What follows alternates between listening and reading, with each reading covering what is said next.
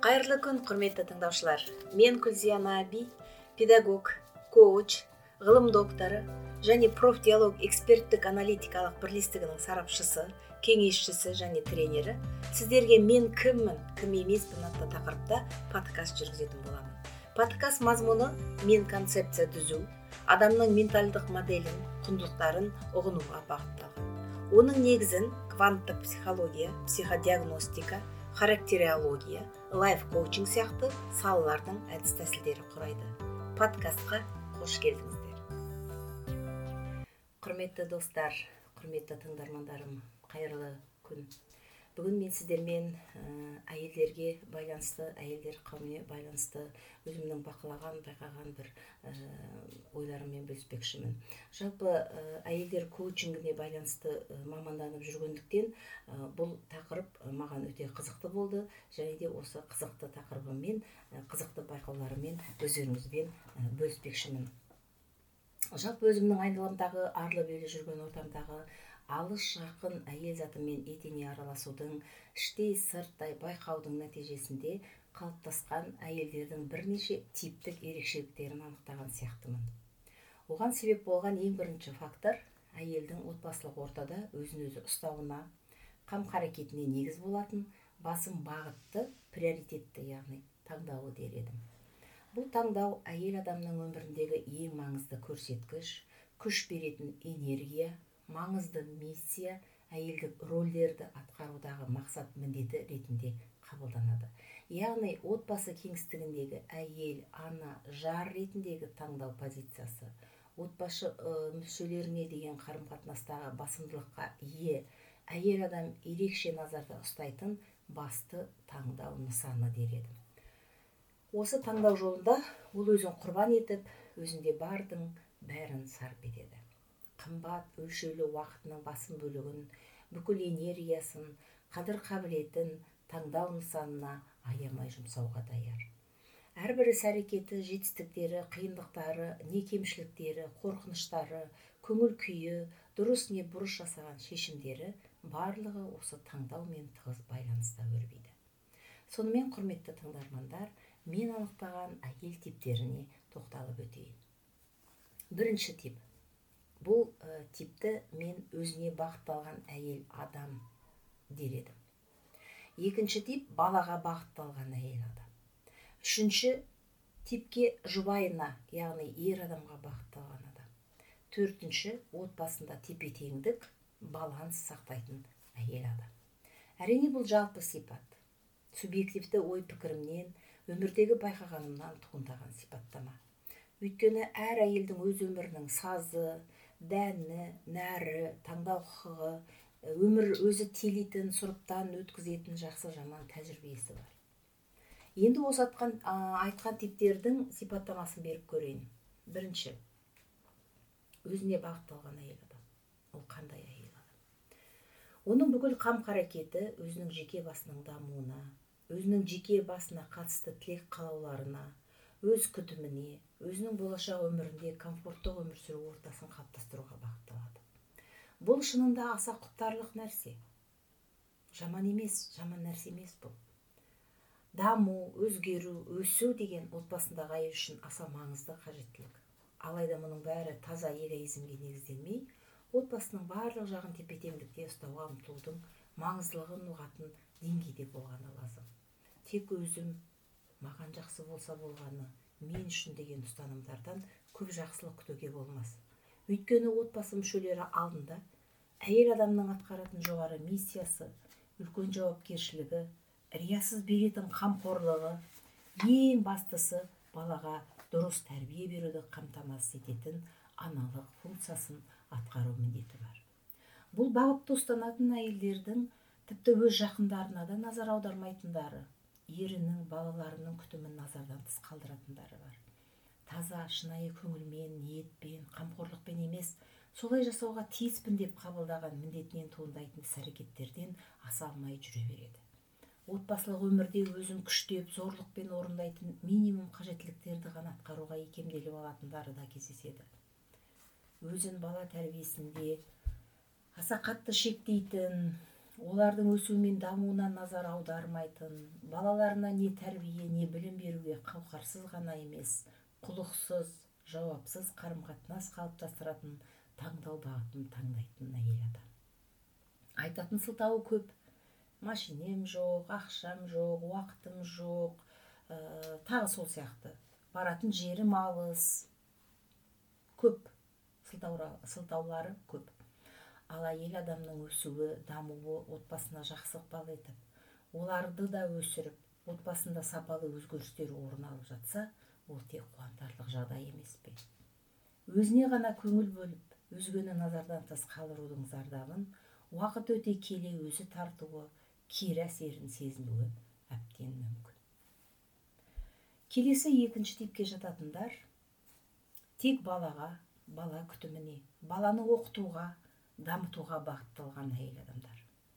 Әйелдің көп уақыты энергиясы білімі қаржысы бойында бар барлық қабілеті тек баласына жұмсалады. Ондай әйел баласын түрлі үйірмелерге апару бала білімін жетілдіру аптасына неше рет қажет болса сонша рет спорт залдарына музыкаға биге тағы басқа үйірмелерге тасудан шаршамайды. Бала алдындағы жауапкершілікке аса үлкен мән береді. Мектептеріне барып үнемі сабағын қадағалап мұғалімдермен сөйлесіп отырады. Балаға қажетті дүниені еш талмастан өзі жаяу ақшасы жағдайсыз жүрсе де табуға бар.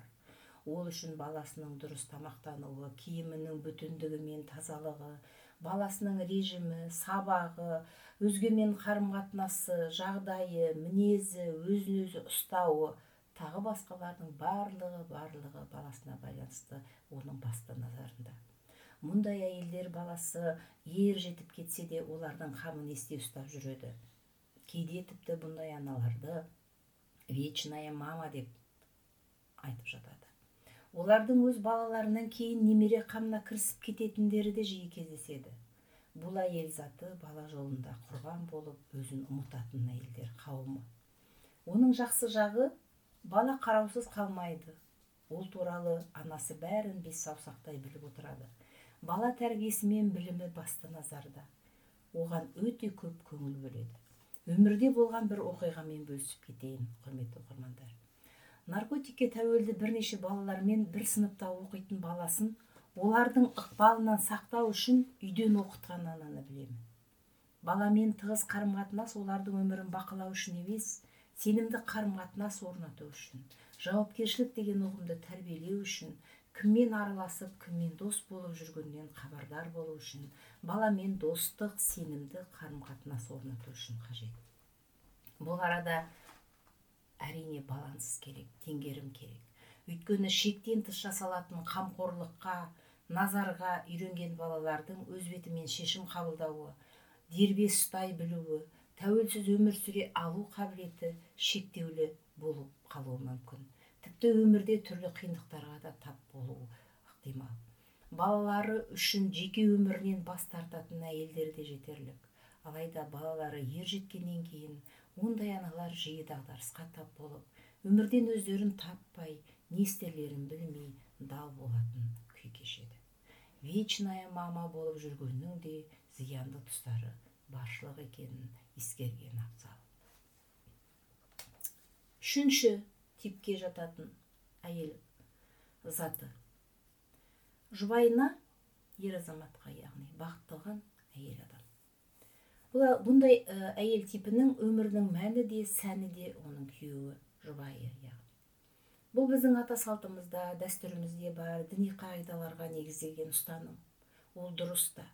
Бұл жерде әңгіме ол туралы емес.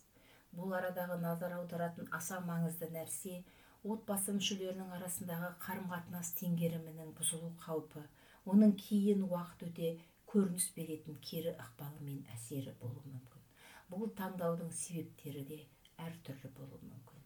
Біреуі жұбайын жақсы көруден біреу оған деген қаражаттық тәуелділіктен біреу одан қорыққанынан біреу мәжбүрліктен жалғыз қалудан қорқудан тағы басқа ә, жағдайларға байланысты таңдау жасауы да мүмкін.